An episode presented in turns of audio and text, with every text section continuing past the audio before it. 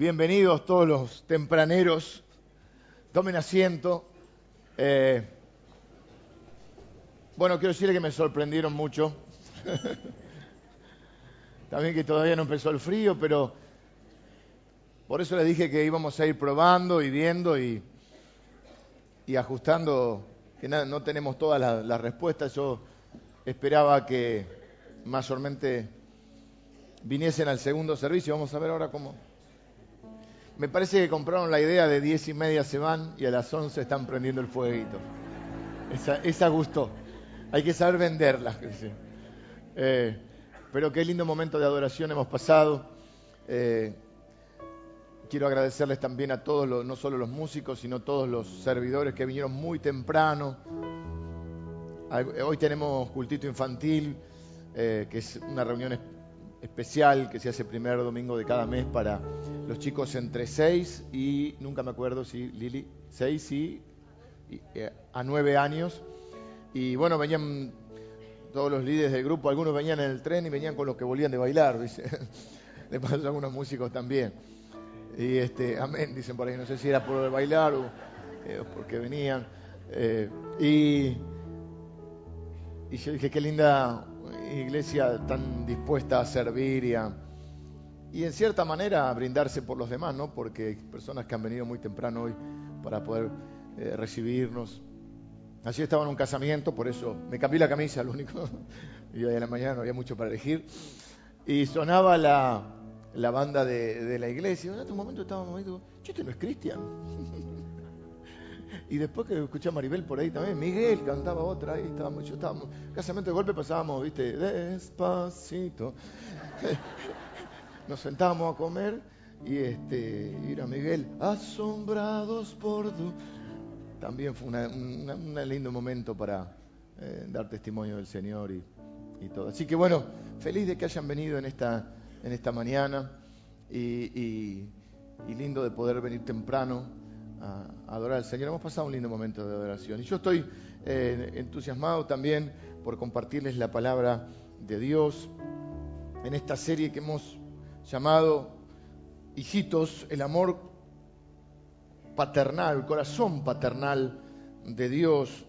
Hijitos es una palabra que repite varias veces a lo largo, que se repite a, a lo largo de este libro, de la primera carta de Juan de este último apóstol con vida, pisando los 100 años y yendo por las iglesias, probablemente la haya escrito desde Éfeso esta carta, se había corrido el centro ya del cristianismo de Jerusalén, y escribiendo esta carta tan paternal, gracias, tan tan sentida, de un hombre transformado por el Señor, que pasó de ser el hijo del trueno, pidiendo que Dios mandara fuego y consumiera a los que no escuchaban a Jesús, a ser un hombre que dice amémonos unos a otros como el Padre nos ha amado. Una carta donde tiene que corregir un montón de herejías Herejías son enseñanzas en contra de la palabra de Dios, que ya comenzaban a surgir movimientos herejes. Estamos, eh, habían pasado varios años del nacimiento de la iglesia y ya comenzaba a surgir diferentes corrientes. Eh, y Juan viene a corregir con amor al pueblo de Dios para que no se desviara de la palabra. Así que estamos en nuestra tercera enseñanza. La enseñanza de hoy. ¿Tienen los bosquejos? Vamos a tener que... No sé si están en los asientos o yo tengo uno acá, sí. El nuevo viejo mandamiento. Bueno, toca varios temas. Va a tocar varios temas tenemos que trabajar rápidamente. Va a tocar varios temas en, esta, en este capítulo 2 que comienza el apóstol Juan, que dijimos que es el último de los apóstoles en morir. El primero fue su hermano, Jacobo. Jacobo y Juan eran los Boanerges, los hijos del trono, así los había llamado Jesús, porque eran unos muchachos bastante picantes, bastante bravos, eh, y sin embargo Dios los había ido transformando hasta volverse este hombre tan paternal. Y va a insistir, porque era una de las, de las desviaciones que podía sufrir el pueblo, con que no debía haber una incongruencia entre lo que decimos y hacemos. Si decimos una cosa y hacemos otra, entonces pasa esto. Y así estuvimos el domingo pasado viendo cómo corregía esas herejías que había, de que bueno, algunos decían, bueno, ya no pecamos más porque somos cristianos, otros ya no tenemos pecado. Y, y bueno, ahí va una diferencia que va a ser, quizá veamos hoy, entre cometer un pecado y practicar el pecado. Porque algunos decimos, bueno, llegué al Señor en nuestra inocencia, decimos, antes era malo, ahora soy bueno, Dios me transformó. Y pasan unos días y mm, se me cruzó un pensamiento que no es tan bueno. Y entonces dice, soy un hipócrita, soy un perdido. Y por ahí viene alguno y te dice, sos un perdido. Y el que uno vive de acuerdo a lo que cree. Por eso yo prefiero enseñarte la palabra de Dios que dice que vos sos un elegido de Dios, para que vivas como un elegido. Porque si yo te digo que vos sos un perdido, vas a vivir como un perdido. Y ya nuestra, la diferencia es que nuestra identidad ya no es la de pecadores. Ahora nuestra identidad es la de hijos de Dios, perdonados, amados por Dios. Por supuesto, si alguno peca, vamos a ver, cometemos pecado, pero ya no es nuestra identidad principal. No vivimos en pecado, no practicamos. Ya cuando uno practica es como uno está, ¿viste? No, nosotros cometemos pecados porque somos pecadores. Nosotros no somos pecadores porque cometemos pecados. Nosotros cometemos pecados porque somos pecadores. Porque en Adán fuimos todos eh, catapultados a la maldición del pecado. Por eso Cristo viene a ser el nuevo Adán. Como yo, sinceramente, yo no hice nada para nacer pecador, tampoco hice nada para nacer hijo de Dios. Y entonces el primer choque que podemos sentir si no tenemos claro esto es decir, pues yo soy un hipócrita, yo soy, eh, soy el peor porque encima ahora voy a la iglesia, digo que amo a Dios, creo que lo amo y de golpe hago esto o hago lo otro. Entonces Juan va a empezar a hablarnos de esto. Bueno, la Biblia nos habla mucho acerca de esto. El domingo que viene vamos a ver específicamente esto. Específicamente vamos a ver esto. Pero lo que ocurre es que cometemos pecados porque somos pecadores. Claro, el tesoro ahora está en el vaso de barro. El vaso sigue siendo de barro para que la gloria no sea de uno, sino sea de Dios. Entonces va a hablarnos de esto, va a corregir y nos va a introducir en otro tema también, que tiene que ver con este nuevo viejo mandamiento. Por eso vamos a leer el capítulo 2 del, Evangelio, de la, de la primera carta de Juan, donde vamos a leer del versículo 1 al 11, donde va a, a seguir hablándole a esa gente que tanto ama, que a muchos ya no los conoce porque son segunda y tercera generación. Y lo llevan al viejo y el viejo va y enseña por las iglesias y cuenta lo que él vio, lo que él oyó, lo que palparon sus manos tocante al verbo de Dios, porque otra de las, de las herejías de ese tiempo era justamente cuestionar esa divinidad de Cristo. Y él comienza, eh, por eso es muy teológico también, pero a su vez es muy amoroso y muy paternal, muy pastoral este Juan. Y claro, van pasando las generaciones y uno no va conociendo. Ayer estaba en el casamiento y una chica no tan jovencita, pero grande. Me dice, vos casaste a mi hermana, te conocí la voz. ah, muy bien, será el año pasado, no me acuerdo. No, dice, yo tenía siete años. Ustedes saben que el tema de la edad... Imagínense este hombre con 100 años. Había, hay gente que no lo conocía. Sin embargo, lo que Dios te da es un corazón paternal, donde vos puedes amar a las personas aunque no las conozcas, porque Dios te pone eso en el corazón. Y eso es increíble, es un milagro eso. La vida cristiana sin, sin el Espíritu no es difícil, es imposible. Y hay muchas de estas cosas, por eso vamos a ver esto de la novedad de este mandamiento. Juan capítulo 2, versículos 1 al 11. Hijitos míos, estas cosas os escribo para que no pequéis. Y si alguno hubiere pecado, abogado tenemos para con el Padre, a Jesucristo el justo. Y Él es la propiciación por nuestros pecados, y no solamente por los nuestros, sino también por los de todo el mundo. Y en esto sabemos que nosotros le conocemos si guardamos sus mandamientos.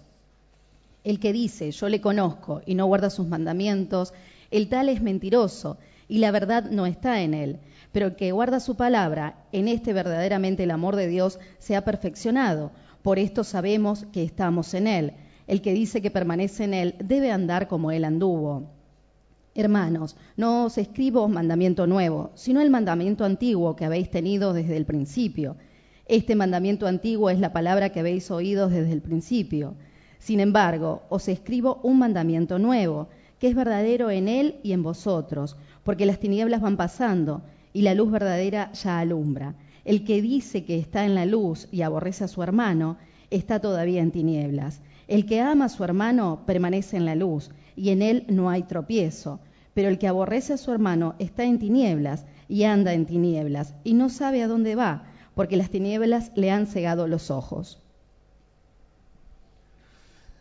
Cómo Juan va corrigiendo todas esas desviaciones que hay con el que dice que hace. Trata de, llevarnos a esa coherencia. Todos tenemos inconsistencias en nuestra vida, porque somos contradictorios seres humanos, pero ir achicando esa inconsistencia entre, hasta llegar, si es posible, a una coherencia entre lo que pensamos, lo que decimos y lo que hacemos. ardua tarea. Entonces, pero fíjense cómo empieza, fíjense el tono de este ex hijo del trueno, ahora hijo de Dios. Hijitos míos, cuando vimos la serie sobre Malaquías, eh, próximamente, quiero decir algo también, eh, no es hoy si quieren llevarse algún CD, llévenselo, pero, estuve, pensando eh, estos días, en el medio del casamiento ahí, se me ocurrió. vamos a poner alguna, alguna forma de que ustedes accedan a las enseñanzas y como son de la, de la congregación, que lo hagan de forma gratuita. Tienen que hacerlo de forma gratuita. No para que dejen de venir, vengan igual pero tienen que tener. Así que vamos a ver si generamos un, creo que hay un canal de, YouTube, alguna forma para que esas enseñanzas estén en forma gratuita. Pues yo a veces me refiero a enseñanzas pasadas y ustedes quizá no. Y quizá comprar una serie hoy se hace más difícil, porque esta, por ejemplo, son 13, 13 enseñanzas. Cuando hicimos Malaquías vimos el tono de Dios, que antes de corregirnos nos afirma en la relación. Y dijimos que esta es una gran enseñanza de la vida. Cuando vos tenés que corregir a tu hijo, no empecé por decirle lo, que hace mal. Fíjese que él no lo llama, eh, pecadores. Después le va a hablar de que pecan, pero primero dice, ustedes son hijitos afirma el corazón. Dice la Biblia, buena cosa es afirmar el corazón con la gracia. Tenés que corregir a tu hijo. Primero tenés que decirle, hijo, sabes que te amo, porque te amo quiero decirte esto. Tenemos que tener una conversación difícil con un amigo, con nuestra esposa, con nuestros hijos, con alguna, persona que amamos, pero primero hay que afirmar el corazón. Porque cuando uno dice algo duro, en general uno tiende a separarse, tiende a sentir como un ataque. Por eso nos defendemos a veces. Y no pero no te estoy atacando para que no se sienta atacado, para que reciba la corrección o, lo que la, o la confrontación que vos tenés que tener, primero tenés que afirmarlo en amor. Esto es una gran lección de vida. Él va a hablar ahora de los que pecan, de los que dicen cosas que no son, o de que dicen una cosa y hacen otra. Les va a decir varias cosas. Mire, si hacen esto son mentirosos, si hacen esto no son hijos de Dios, pero primero no, hay consistencia en su vida. Sin embargo, primero dice, hijitos míos, ustedes cuentan. Cuando vos decís hijito mío, vos decís, mira, cuando vos le decís a alguien, mira, te amo, me importás, vos contás conmigo, ya recibe de otra manera esa palabra. Y esta es una gran enseñanza para nosotros. Él, establece el tono de la, de, la, de la charla que va a tener. En ese corazón paternal, miren, no hay corrección si no hay relación. Por eso yo no, por eso no corrijo al hijo de otro porque cada padre corrige a su hijo? Porque tiene relación, o debería tener. Y no podemos andar por ahí diciéndole a todo el mundo lo que tiene que hacer. Ah, cuando hay una relación, hay una confianza, hay una ascendencia sobre alguien, hay una influencia, hay un liderazgo, al fin y al cabo el liderazgo es influencia. Cuando hay un verdadero liderazgo, la otra persona incluso no solo va a recibir, sino que quizá va a pedirte tu opinión o tu consejo. Y él les habla o les recuerda primero quién son o quiénes son antes de decirle qué hacer porque lo mismo hace Dios. Dios nos dice, si hacen esto, o no nos dicen, si hacen esto los voy a amar. Dice, porque los amo, hagan esto. Siempre Dios te recuerda primero que te ama, que sos su hijo amado. No es solo decirle al otro lo que tiene que hacer, sino es actuar en amor hacia el otro. Y dice, les escribo, hijitos, para que no pequen. Porque ¿cuál es la meta del cristiano? Una de las metas del cristiano, no pecar. ¿Cómo te fue esta semana? Por eso dice el que dice que no tiene pecado, vimos el año pasado, le hace a Dios mentiroso. No, dice, no tomo la cena porque pequé esta semana. Bueno, vamos a hacer una encuesta hoy. ¿Quién no pecó esta semana? ¿Quién no pecó desde el lunes para acá? ¿Quién no pecó desde ayer para acá? ¿Se entiende? Entonces él dice, pero si alguno peca, la meta del atleta es no fallar, la, la meta de los músicos será no pifiarle al tono. La meta de un cristiano es no pecar. Pero si alguno peca, en realidad todos pecamos. La meta de los cristianos es guardar los mandamientos, pero todos pecamos. Ahora, no, ahí está la diferencia. No es lo mismo cometer un pecado que ya practicar el pecado o que vivir en pecado. Es decir, cuando no te importa nada, o sea, te volviste un especialista en el área. ¿eh? Es diferente a cometer, por eso dice, si alguno peca. ¿Y qué pasa si alguno peca? Punto número uno para completar en las hojitas. Cristo es qué? Nuestro abogado. La palabra ahí en el original es paracletos, que es la misma palabra que se usa en toda la, en, en toda no, pero en los evangelios, cuando Jesús habla de les conviene que yo me vaya, porque si yo no me voy no vendría el Paracletos, que quién es? El Espíritu Santo. ¿Qué hará el Espíritu Santo? Él hablará por mí. Por eso funciona la Trinidad. Este, nosotros creemos, somos trinitarios. Hay que tener cuidado con las herejías que andan dando vuelta. Hay una herejía que anda que solo Jesús. Nosotros somos cristocéntricos. Cristo es el centro de. Pero Cristo es uno con Dios y con el Espíritu Santo. Y nosotros afirmamos y creemos en la Trinidad. Es más, les voy a decir algo, así funciona la Trinidad. El Espíritu Santo es el que nos lleva a Cristo. Y Cristo es el que nos lleva al Padre. Ahí somos salvos y somos hijos de Dios. Porque ¿cómo nos convertimos nosotros? ¿Qué dice la Biblia? Que ¿quién nos convence de pecado, de justicia y de juicio? El Espíritu Santo. ¿Y qué hace el Espíritu Santo? ¿A quién glorifica? El Espíritu Santo. Él me glorificará. Él hablará por mí.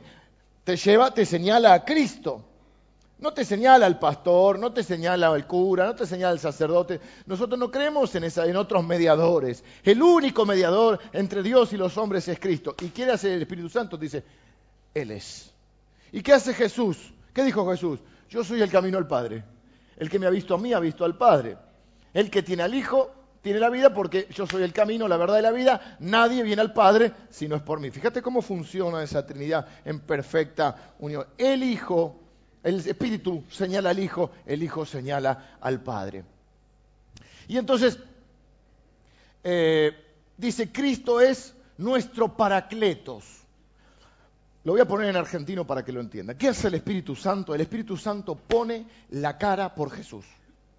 No es un abogado en este caso, cuando habla de Cristo, nuestro abogado. No está tanto, eh, si bien hay una terminología legal, en realidad el sentido que más se le daba es cuando un amigo, cuando alguien cercano pone, habla por el otro, intercede por el otro, media por el otro. Es lo que el Espíritu Santo por eso lo digo en argentino, sería el Espíritu Santo es el que pone la cara por Jesús. Y Jesús pone la cara por nosotros. Él es nuestro abogado. Si alguno peca, abogado tenemos para con el Padre, a Cristo Jesús, nuestro Señor. La misma palabra que se usa para el Espíritu Santo. Él es el paracletos. A veces se traduce como el que consuela o el, ayudador, pero en realidad es la misma palabra que está usando acá. El que pone la cara, el que intercede, el que habla por nosotros. Y Cristo es nuestro abogado. Hay cuatro personas en un juicio, si vamos a hablar de los términos legales un juez, un fiscal, un abogado defensor y un acusado. ¿Sí? ¿Están acá? Están tratando de despertarse el primer servicio que haber café, ¿no? Tiene que haber café, uno necesita café. Y entonces en el juicio, Dios juez justo. ¿Por qué Dios es juez? Porque es una de las, de las cosas que tiene que hacer como Dios. Si no, no sería Dios. Dios es todo amor, pero es justicia. Entonces, Dios tiene que ejercer ese papel en el mundo porque estamos creados a imagen de Dios y estamos con alguna conciencia de Dios, al punto que la gente que no es cristiana o no conoce a Dios, sin embargo, dice, si hay justicia, si, si en la tierra no hace justicia, si hay un Dios, Él va a hacer justicia, porque esperamos que Dios haga justicia. Hay un fiscal que es llamado también el acusador. ¿Quién es? El Sata. ¿Eh? Mandinga le decían en el campo también. Tiene muchos nombres. Eh, ¿Qué dice la Biblia? Que él fue echado de delante de la presencia de Dios. Dice que nos acusaba día y noche, porque el tipo es un buen diablo. O sea, como diablo hace su trabajo. No es que, ah, se tira chanta, no, el tipo te acusa día y noche. ¿Viste lo que hizo? Fue allá en el libro de Job. Vemos que va y dice, ah, vos que tanto Job, sacale todo a ver si, si no te eh, abandona, qué sé yo, le dice a Dios, ¿viste? Entonces es el acusador. Y ya vimos en Semana Santa que el acta de los decretos que nos era contraria fue crucificada en la cruz, fue eh, clavada en la cruz. Entonces viene, nosotros somos el acusado. así me decía mi hijita cuando me pedía algo de chiquita, vieron como el gatito ese de, de Shrek, ¿no? Y le daba todo, por supuesto. y el acusado, y Jesús es el abogado defensor. O sea que cuando vos defendés a alguien, o por lo menos decís, che, no hablemos de algo, tratás de, vos a quién te estás pareciendo. Despertaos, hermanos. Y cuando acusás a alguien, ¿a quién te estás pareciendo? No, porque algunos creen que Dios lo nombró los, los sheriff, los Power Rangers del Evangelio. Y andan acusando, ¿no? Eh, Cristo es nuestro abogado que dice, sí, sí, el Señor es culpable. Gracias. ¿Puedo pedir cambio de abogado? No, no, le voy a decir algo más, es peor de lo que cree.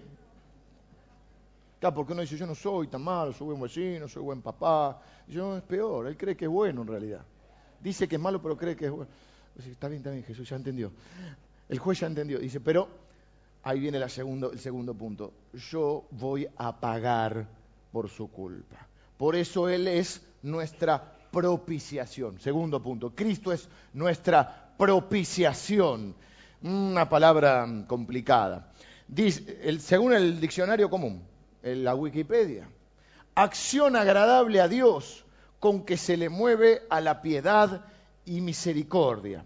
Sacrificio que se ofrece para aplacar la ira divina y hace a Dios propicio. Bueno, había dos, dos, eh, estuve estudiando bastante con un material que hay unas hermanas que me tradujeron, porque yo soy medio burro para, el inglés, y hay unas hermanas benditas, creo que son todas mujeres, no sé si hay algún hermano también, benditas, me han traducido todo un material de doscientas y pico de páginas, donde tiene comentarios de un montón de, de diferentes teólogos. Entonces hablaban si, si aplacar era aplacar el pecado o aplacar la ira. Bueno, lo concreto es esto. Por eso más que a veces también se usa la palabra expiación. Lo que está diciendo acá, o lo que está hablando, es de la muerte de Cristo por nuestros pecados. Hablamos de la persona más importante de la historia, Jesús, y del evento más importante, su crucifixión. En resumen, lo han escuchado mucho, porque yo insisto mucho con esto, cuando predicamos el Evangelio y hacemos llamado a conversión, a salvación, Dios es santo, nosotros pecadores. El atributo que más se repite en la Biblia de Dios, que es que Él es santo, odia el pecado, Oh, pero él tiene, el, odio de él no es el odio nuestro. Porque él odia el pecado, dice la Biblia, ama el pecado, pero él tiene sus emociones bajo control. No es el odio, cuando uno piensa en el odio, piensa en, en nuestra manifestación.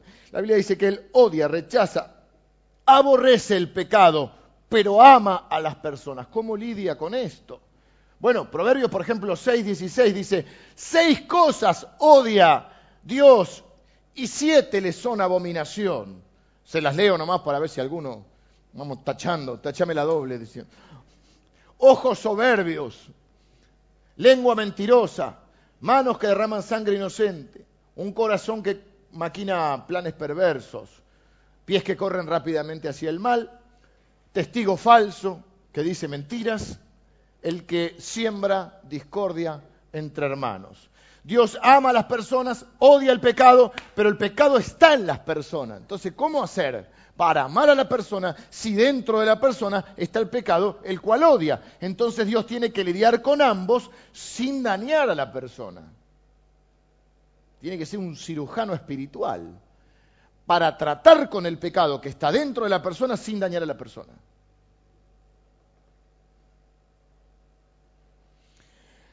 Todo lo que vivió Jesús lo deberíamos haber vivido nosotros. Todo el castigo fue sobre él. Pero en lugar de permitir eso, el justo paga el precio. Nuestro abogado, como les dije, dice, sí, son culpables. Yo me voy a hacer cargo de la deuda. Yo me voy a hacer cargo de la consecuencia de ese pecado, que era la muerte.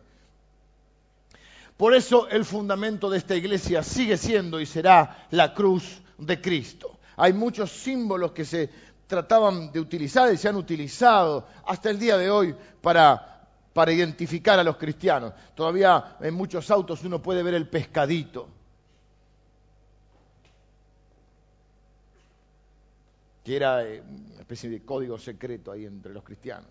Pero el símbolo más, más determinante es la cruz, en lo que Lutero llamó el glorioso intercambio. Primera Corintios dice, al que no conoció pecado, a Jesús, por nosotros lo hizo pecado Dios, lo vio como un pecador. Para que nosotros fuésemos hechos justicia delante de Dios, es decir, considerados justos. Por eso la Biblia dice, justificados pues por la fe, tenemos paz para con Dios por medio de nuestro Señor Jesucristo. ¿Qué es lo que hace Jesús? Es tomar todo el castigo, toda la, culpa, todo el pecado, para que nosotros seamos vistos como justos en el glorioso intercambio. Por eso nuestra cruz está vacía. Cuando ve la cruz, acá tenía que estar yo el inocente, el justo, pagando por el pecador. El intercambio divino. Dios mirando a su hijo como un pecador para poder mirarme a mí y ver que soy pecador y verme como su hijo.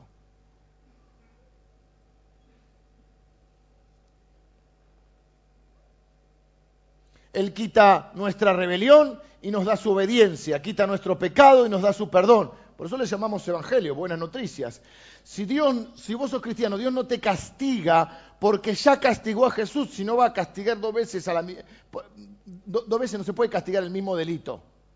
No puede pagar dos, si ya pagó este, no puede pagar otro por el mismo delito. Nadie puede ser juzgado ni condenado dos veces por el mismo delito. Eso es una cosa legal.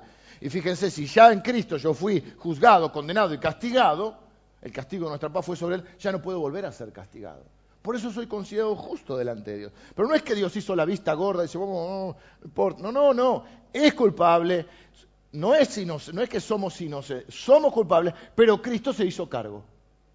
Como si vos tuvieras, porque al fin y al cabo el pecado es como una deuda. Si vos tuvieras una deuda, suponete, José, tiene una deuda, José. Y así como lo ven, ¿viste? Tarjeta, qué bendición, ah, qué maldición. Bueno. Y entonces va, vienen, vienen a cobrarle, decirle que no estoy, no sale nadie, la cédula, en un momento van, este, van por él. Y si, le van, si no pagan 24 horas, le, la casa, le llevan la casa. Y entonces vengo yo, que siempre fui tan, tan bueno, pero tengo mucho dinero. Eh, entonces digo, no, no, un momentito, yo voy a pagar la deuda. Después no la pueden ir a cobrar de vuelta. Bueno, algunos son así, pero la realidad es que Cristo no. Dios no, Dios es justo. La deuda está cancelada. Por eso Jesús en la cruz dice, cancelado. Tetelestai. Cuando dice consumado está diciendo tetelestai, que es el sello que le ponían a la factura cuando estaba pagado, ¿viste? Cuando vas a un lugar y se pague por acá y después retira. Y cuando vas ahí a Garbarino y te lleva la, la tele para el mundial, ¡pum! le pone el sello, cancelado. Pagado. Eso es lo que hizo Dios. Así que Dios puede odiar el pecado, pero amarnos a nosotros. Tratar con el pecado sin destruirnos a nosotros. Ese es el tremendo amor de Dios. Y dice, y en esto sabemos que le conocemos. Te vamos a hacer, vamos a hacer un test. ¿Cómo sé si le conozco? ¿Cómo sé si soy hijo de Dios? ¿Cómo sé si nací de nuevo? Agarra, a veces la dobla en la vida, dice que el Espíritu Santo le da testimonio a nuestro espíritu y nos asegura que somos hijos de Dios. Pero si alguno tiene dudas, vamos con tres pruebas rápidas y concretas. Primero le vamos a llamar, Juan las desarrolla estas pruebas, la prueba teológica. ¿eh? La prueba teológica es creer que Jesús dijo, espere que si no agarro los anteojos no veo nada. El que dice que le conozco, bueno, y en esto sabemos que nosotros que le conocemos, si guardamos sus mandamientos, el que dice yo le conozco y no guarda sus mandamientos, el tal es mentiroso y la verdad no está en él. Pero el que guarda su palabra, este verdaderamente, en este verdaderamente el amor de Dios se ha perfeccionado. Por eso sabemos que está en él. El que dice que permanece en él debe andar como él anduvo. La prueba teológica es, ¿crees que Jesús es quien dijo ser? ¿Está tu confianza puesta en él?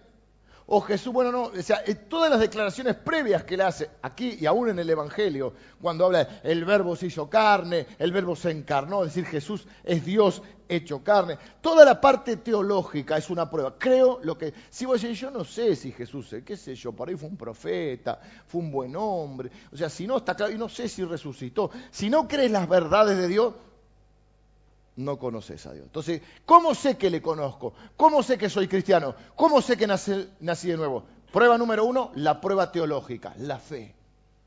Creo que Jesús es quien dijo ser o quien la Biblia dice también que es. La segunda prueba es la moral.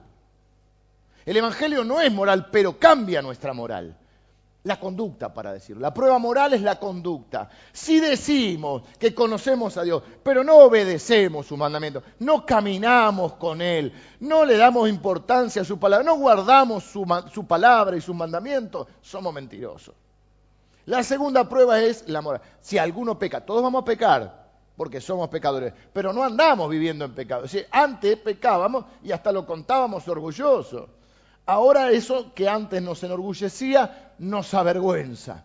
Y ahora estamos felices de estar a las 9 de la mañana, un domingo, en la iglesia, porque tenemos un nuevo corazón con nuevos deseos. Queremos aprender la palabra de Dios, queremos vivir la palabra de Dios. En esto conocemos. Tenemos nuestras cosas, nuestras inconsistencias, sí, nadie es una obra terminada. Dios nos está construyendo, está edificando en nosotros el carácter de Cristo.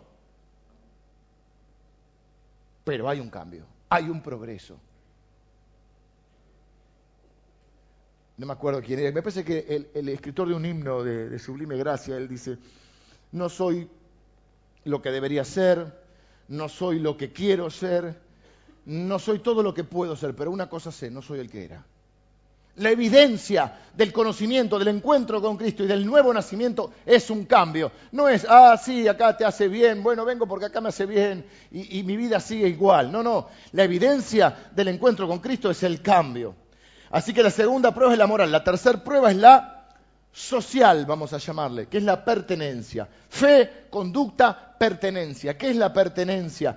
Que no solamente Dios me salvó de una manera individual, si bien la salvación es individual y la fe es un acto individual, no es porque mi papá era, porque me bautizaron de chiquito, es un encuentro personal con Cristo, donde Él deja de ser el Salvador o el Señor para ser mi Salvador y mi Señor, sino que además Él me salva para formar parte de un pueblo, porque Él está construyendo un nuevo reino, un nuevo pueblo a partir de un nuevo Adán, que es Cristo.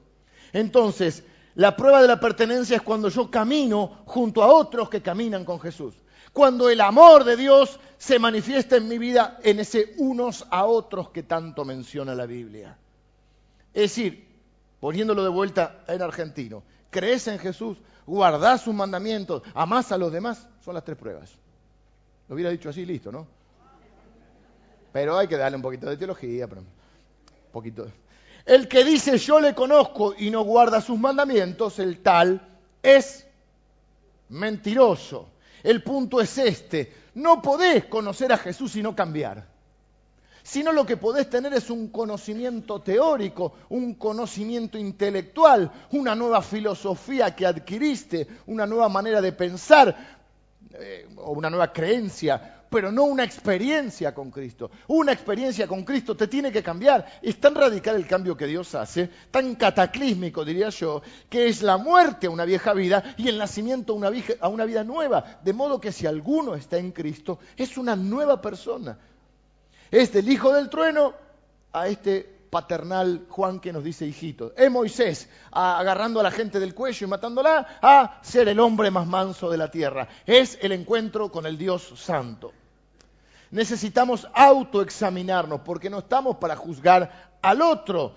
No tenemos que mirarnos, no tenemos que mirar a nosotros con, benevolencia porque solemos tener más, más conciencia de los pecados de los demás que los propios. Tenemos, solemos tener más conciencia de los defectos de los demás que de los propios. Yo esta semana puse en el, en el Twitter algo así como, la Biblia no es un telescopio para mirar la vida de los demás, la Biblia es un espejo para mirarnos a nosotros mismos. Oh.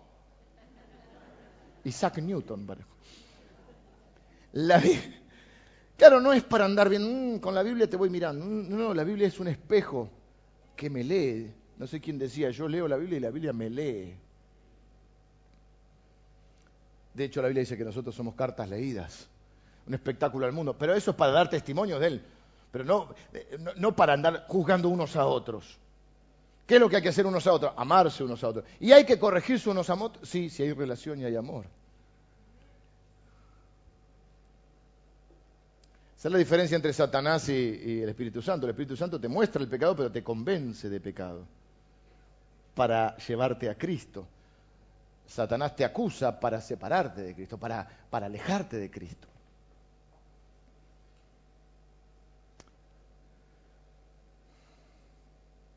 ¿Cómo mantenerse alejado del pecado? Qué bueno que me lo preguntaste, porque justo te lo iba a contestar.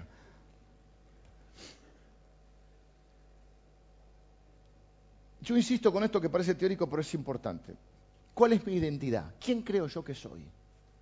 Si yo estoy el tiempo pensando, soy pecador, soy pecador, soy un maldito pecador, mm, estoy enfocado y no tengo que pecar, no hago esto, no hago esto, cuida tus ojos, oídos, labios, manos, pies, ya no sé qué, pues tu Padre Celestial te vigila con...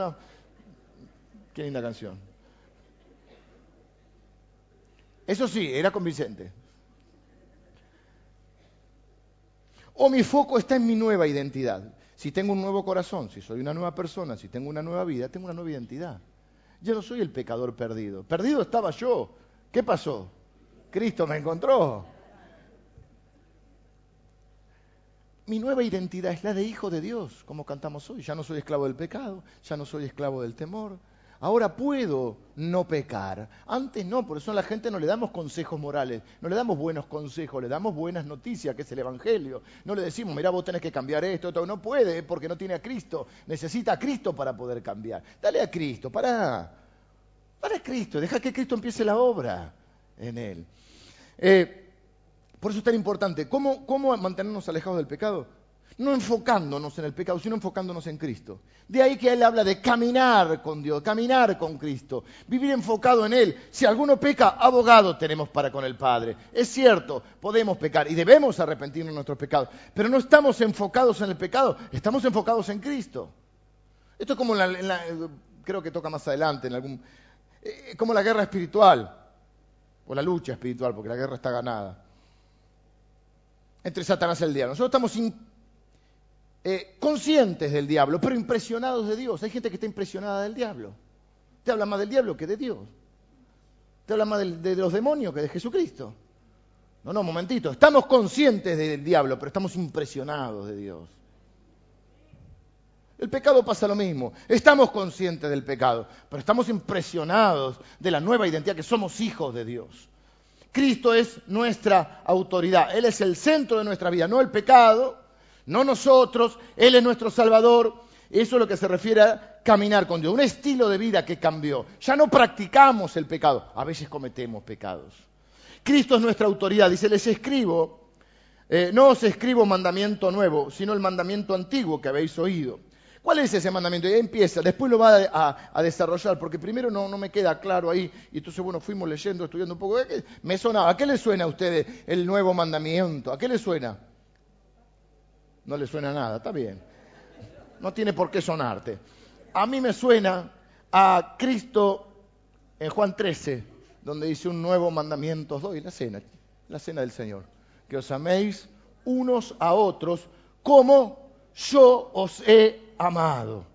Ese, a eso se está refiriendo, a ese mandamiento, porque después lo va a decir en el versículo 10, el que ama a su hermano permanece en la luz y no hay tropiezo en él. Todos los estudiantes, estudiosos y teólogos coinciden en que se está refiriendo al mandamiento de amarnos unos a otros, al nuevo, viejo mandamiento de Jesús. ¿Por qué es nuevo y por qué es viejo? Es viejo porque no es algo que Jesús dijo y no se había dicho antes. En Levítico, a ver si lo tengo, Levítico ya va a aparecer en el Levítico 19, 18, dice, amarás a tu prójimo como a ti mismo. Así que amarnos los unos a los otros no es un nuevo mandamiento per se en sí mismo. No es un mandamiento que vos digas, bueno, no, por sí ya dijo algo nuevo. No, no, ya estaba en Levítico 19, 18, amarse los unos a los otros. Entonces, ¿por qué es nuevo este mandamiento? Quiero contestar esta pregunta, no sé si está en el bosquejo. ¿Qué hay de nuevo en este mandamiento de Jesús? ¿Por qué es nuevo? Tiene dos cosas por las cuales es nuevo este mandamiento. Primero es nuevo porque es un llamado a vivir el amor de Jesús, como yo os he amado. Ahí cambia. Y es nuevo también porque es un llamado a vivir en el amor de Jesús. Vivir el amor y en el amor. Paso a explicarlo. Las palabras como yo os he amado son las que marcan dos cosas. Un modelo de amar, son los puntos que siguen en el bosquejo, y un poder para amar. Lo nuevo no es amarse a unos, unos a otros. Lo nuevo es cómo amarse y la realidad de que eso sea posible y no sea solo una utopía, un deseo, sino que pueda plasmarse en la realidad, un poder para poder hacerlo. O sea que Él me da el modelo de amor o el modelo de amar y el poder para hacerlo. ¿Por qué? Porque dice como yo os he amado. Ahora, el modelo por el que vivimos es el amor de Jesús y el poder en el que vivimos es el propio Jesús. Cristo es nuestro modelo de amar. La base del primer tipo de novedad, o sea, de, esto, es en el comienzo de Juan 13. ¿Qué hace Juan, Jesús en Juan 13, antes de la última cena? Lava los pies de sus discípulos. Y en ese contexto es que va a decir, ustedes tienen que amarse como yo os he amado. Hay un escritor, teólogo también, que lo deben conocer por los libros Las Crónicas de Narnia, que es un teólogo cristiano, C.S. Lewis o Lewis, se escribe Lewis. Eh, hay una película muy linda sobre su vida que la hizo eh, el de Hannibal. Fíjate, te pasó de ser el teólogo a ser el Hannibal. ¿Cómo se llama Hannibal? Eh, Anthony Hopkins. Hace una película sobre la vida, muy linda la película. Un día llego a casa, la encuentro a Lili media lagrimeando. Digo, ¿qué pasó, mi amor? ¿Cuál era Tierra de Sombra? ¿Cómo se llamaba la película? Bueno, no sé, a ella le gusta Anthony Hopkins. Pero bueno, como es viejito, lo a pasar. Y está lejos. Está lejos. Por eso yo quiero ser teólogo, ¿viste? El tipo escribió las crónicas de Narnia, que la gente lo ve y no, no, no, sabe, ¿viste? Todo el león, todo, para enseñarle a sus hijos el Evangelio. Quiero decir algo de paso porque está de... Bueno, no tengo mucho tiempo, rápido. Está la película La Cabaña ahora. Es un bestseller de un libro.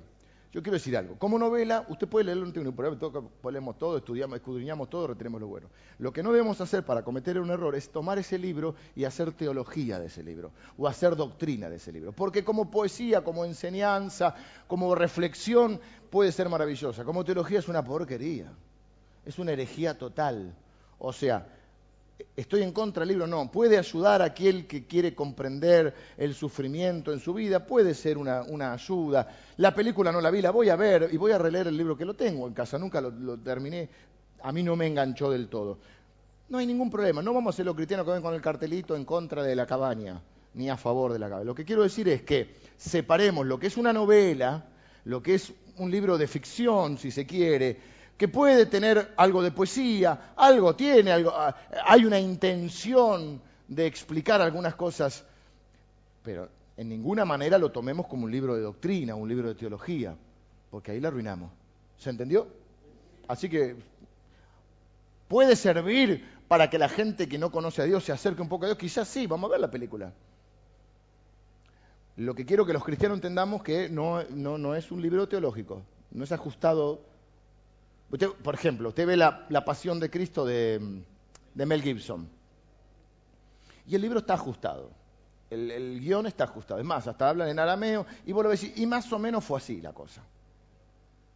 Ahora que Dios es una negra en una cabaña, estamos como flojitos de papeles. ¿Está? Igual ese, eh, puede ser inspirador para alguien que está sufriendo y es, un buen puede ser un buen libro.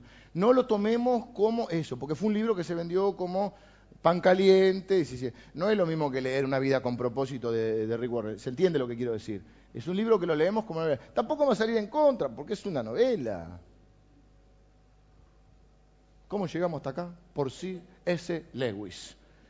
Claro, mañana decimos, no, si Dios eh, este, se leó, está Está figurada la historia de las crónicas de Narnia. Sí hay un mensaje detrás, que el leoncito, pero es una, una novela. Bueno, él dice algo muy interesante, volviendo a este tema de Cristo es el modelo de amar, estamos en ese punto, y ya nos corre el tiempo, y tengo que terminar.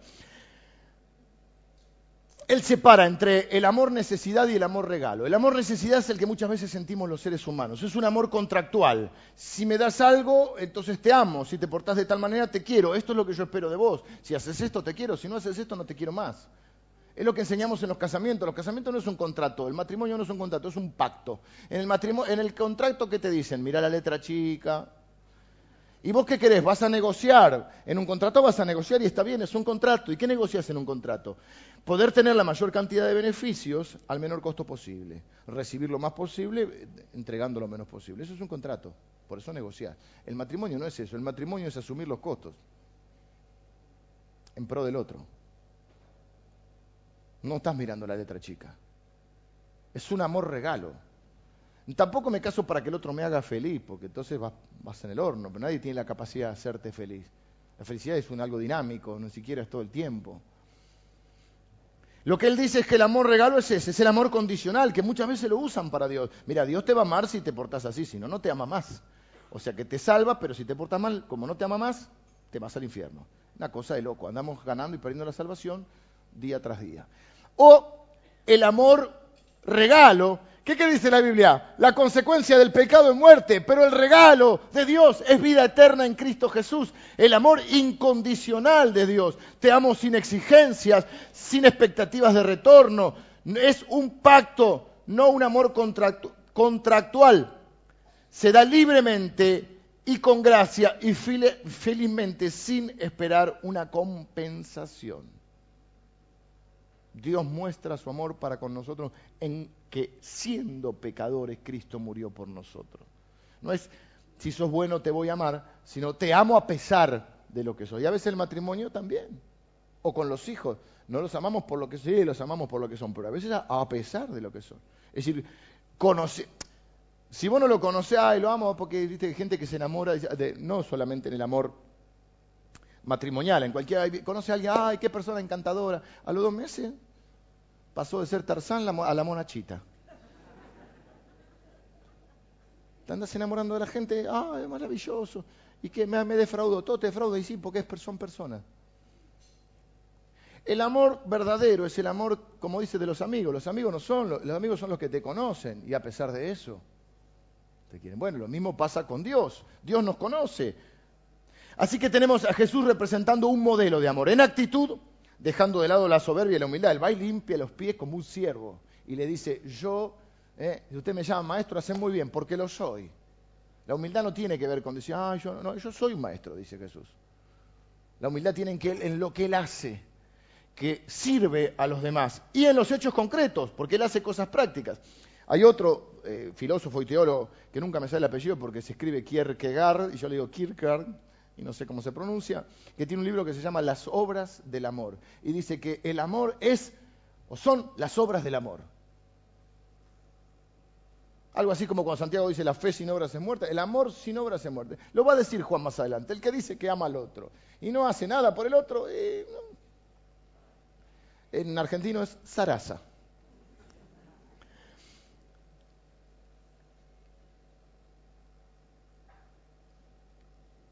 El amor, dice este Kierkegaard, el amor es un sentimiento, es una emoción, pero también es una experiencia. Y más que eso es acción. Es hacer cosas por el otro. Yo le dije al otro, yo no puedo decir a mi mujer, mira, nos casamos, nos vemos dentro de 15 años. O a mis hijos, mirad, hijo, te amo, sos chiquitito, cuando termines la secundaria voy a la graduación. Aguantá que voy. Vos tenés una relación donde haces cosas. ¿Cómo sabe? ¿Cómo saben mis hijos que los amo? Por las cosas que hago. Se lo tengo que decir, pero además lo tengo que respaldar con obras. Bueno, ese es el amor del que va a hablar Juan y del que habla el Señor. Jesús está cenando con sus amigos. ¿Y qué van a hacer sus amigos dentro de un rato? Uno lo va a negar, otro lo va a traicionar. Y que Jesús no lo sabe, lo sorprendió. No, porque a Pedro le dijo, vos me vas a negar. Oh, yo voy hasta la muerte con vos. Pará, que me va a negar. Antes que el gallo cante me va a negar. No, una, tres veces. El que, moja en el plato conmigo, ese es el que me traiciona. Todos os escandalizaréis de mí. Es decir, ustedes me van a abandonar. ¿Y qué hace? Los ama hasta el fin, dice la Biblia. Los amó hasta el fin. A veces tus amigos te van a crucificar. No tanto, no tan dramático, pero van a decir algo malo, van a decir alguna... Y los tenés que amar igual. Porque todos ofendemos muchas veces, todos pecamos contra otros. Y claro, nos duelen los pecados de los que amamos. A mí lo que diga otra persona que no amo no me importa. Pero si alguien de los que quiero y amo hace algo contra mí, o me, me lastima, y me va a doler. Pero eso es lo que hay que hacer, resucitar perdonar y volver a amar. Ese es el que ama a su hermano. No es el amor eh, condicional, es el amor incon, el amor regalo. Y el amor a veces es doloroso. Y aquellos que amás, a veces se equivocan. A mí me llama mucho la atención cuando dicen, ya no lo amo más, ya no amo más. No, no, ya no, no, ya no querés perdonar más, ya no querés seguir adelante más. Porque es muy fácil decir que el amor como un sentimiento, pero no es un amor sentimiento, es un amor convicción. Ese es el modelo de Jesús, se comprometió con los suyos. Es nuevo el modelo porque es como yo os he amado. ¿Y cómo nos amó Dios? A pesar de a pesar de que éste me va a traicionar, a pesar de que éste eh, me va a abandonar, a pesar de que éste me va a negar, los amó hasta el fin. Segundo es el poder para amar. Cuando Jesús dice que el nuevo mandamiento de amarnos no es solo eh, eh, el modelo, sino también el poder que necesitamos. Juan, Jesús describe en Juan 15 una conexión entre Él, el Padre y nosotros. Él dice, yo estoy en el Padre, yo y el Padre uno somos. Al estar en el Padre, Él está conectado con ese poder vital que le permite hacer lo que otros no pueden hacer. Nosotros, al estar conectados con Jesús, estamos conectados con el Padre. Estamos conectados con ese poder que nos permite amar de esa manera. ¿Se entiende? Por eso dice después que cuál es la clave, permanecer en Él. No sé si está en el bosquejo de usted, sí. Cristo es nuestro eh, modelo, Cristo es nuestro poder. Nos amamos unos a otros al permanecer en el amor del Hijo, que es el amor del Padre. Jesús dijo, yo permanezco en su amor. El amor del Padre vive en el Hijo. Y si el amor del Hijo vive en nosotros, en nosotros vive el amor del Padre. Y no lo puedo repetir. Así que la clave es permanecer en Jesús. ¿Qué dijo Jesús? Yo soy la vid, vengan los músicos. Vosotros los pámpanos, separados de mí, ¿Cuánto podemos hacer? ¿Cuánto es nada? Nada. Así que uno, no, vos lo tenés que amar. No, no, vos tenés que permanecer en Cristo. Si permaneces en Cristo, por ahí podés amar a tu esposa, por ahí podés amar a tus hijos. No se trata, se me vino el amor y se me fue el amor. No, no, permanece en Cristo. ¿Eh? Permanezca, porque separados de mí, nada pueden hacer. ¿Qué significa permanecer en Cristo? Confiar en que Él puede suplir todas nuestras falencias y depender de Él. Es cuando decimos con honestidad, no, este me está haciendo, pero yo lo amo, lo amo. No, no, no. Lo amo, lo amo, pero si lo, si lo eliminas mejor, porque bueno, si no lo puedes iluminar, eliminalo. Vamos a decir, Señor, no tengo ninguna gana de amarlo. Es más, estoy enojado ofendido.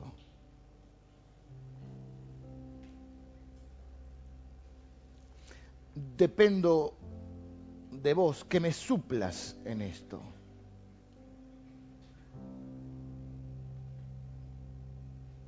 Necesito tu poder para hacer esto. Porque yo no puedo hacer esto.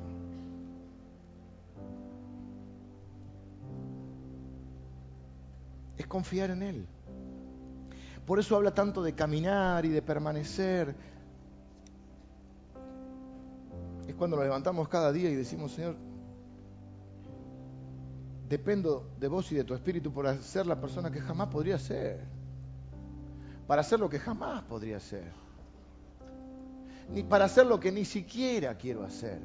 Cristo es nuestra autoridad porque ahora nosotros no vivimos para nosotros, vivimos para Él. No sé si lo dije esto. Es un mandamiento, hermano. No es una sugerencia, una opinión. Fíjate qué te parece. Es un mandamiento.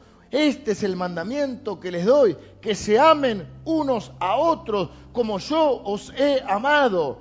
Ahora, no va a mandarme algo que yo no pueda hacer.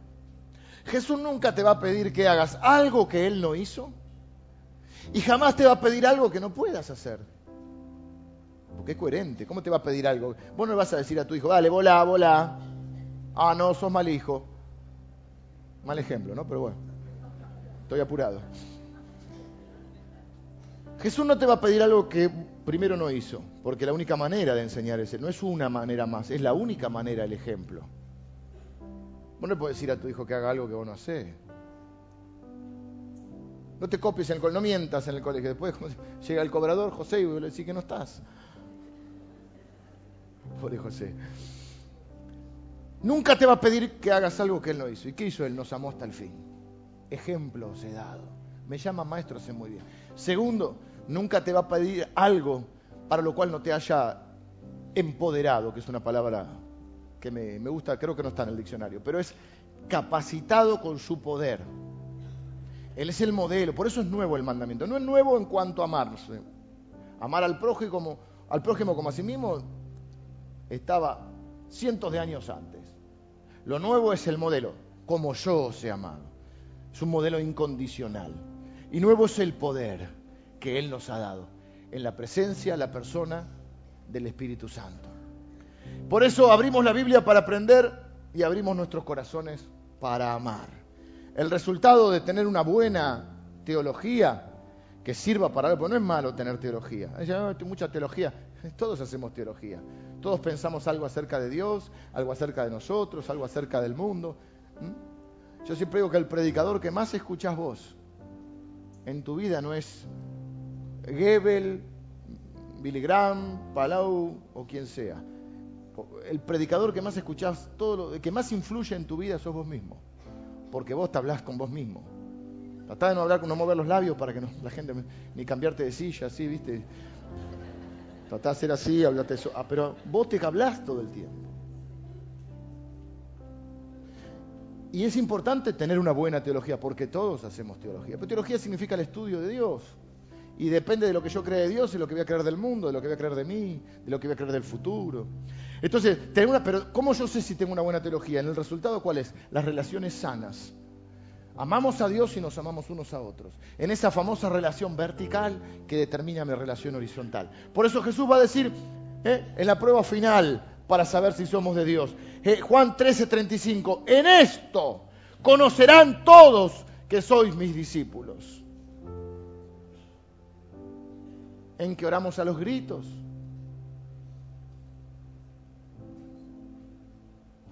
en que recitamos la, Biblia de memoria,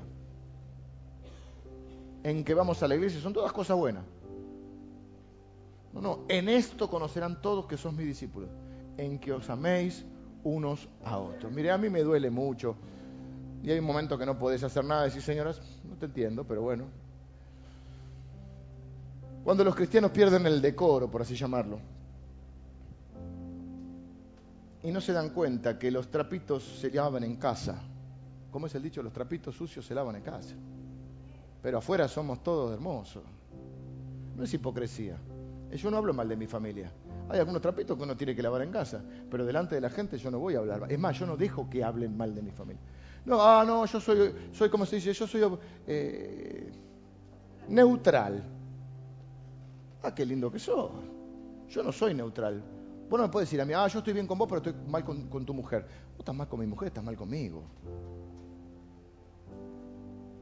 No, yo estoy bien con vos, pero a tu hijo no lo banco. Anda saliendo. Esto es lo mismo. Entonces yo cuando veo a los cristianos que van delante de personas que no son cristianas a lavar los trapitos sucios, me da mucha bronca. Y no me quiero exceder porque menos mal que llegué a este momento cuando son las diez y media. No quiere decir que uno no tenga pensamientos y cosas. Y no me vengan con eso, no, no, lo que pasa, ¿cuál es la excusa? Lo que pasa es que no es mi hermano. Ah, no. Porque yo soy cristiano, él no. Yo soy bueno y él no. O sea, qué lindo que eso. No sabés si eso no. De última Dios lo determinará. Pero de la abundancia del corazón habla la boca. En esto conoceremos. Y lo que dice, este me encanta a mí, y nunca me sale, lo que dice Juancito de Carlitos, habla más de Juancito que de Carlitos. Yo digo, si viene alguien y me tira todo, oh, por y habla mal de otro, y si habla mal así, ¿qué dirá de mí cuando no estoy? No quiere decir que uno a veces descargue su bronca con algún amigo sobre otra cosa, pero con mucho cuidado, con mucho cuidado. Porque en esto conocerá el mundo que somos sus discípulos, en que nos amamos unos a otros. A veces tenemos que perdonarnos porque todos ofendemos muchas veces. A veces hay que lavar algún trapito y a veces no hay reconciliación, porque perdón no es reconciliación ni devolución de confianza. Perdón es decir, no te tomo en cuenta esto. Punto. La confianza se gana durante muchos años y se pierde en un segundo. Y reconciliación es otra cosa, pero sí de nuestra parte, perdón y paz. Y hablar como habla un hijo de Dios. Tengo que orar. Cierren sus ojos en esta mañana. Señor, te doy gracias por tu palabra.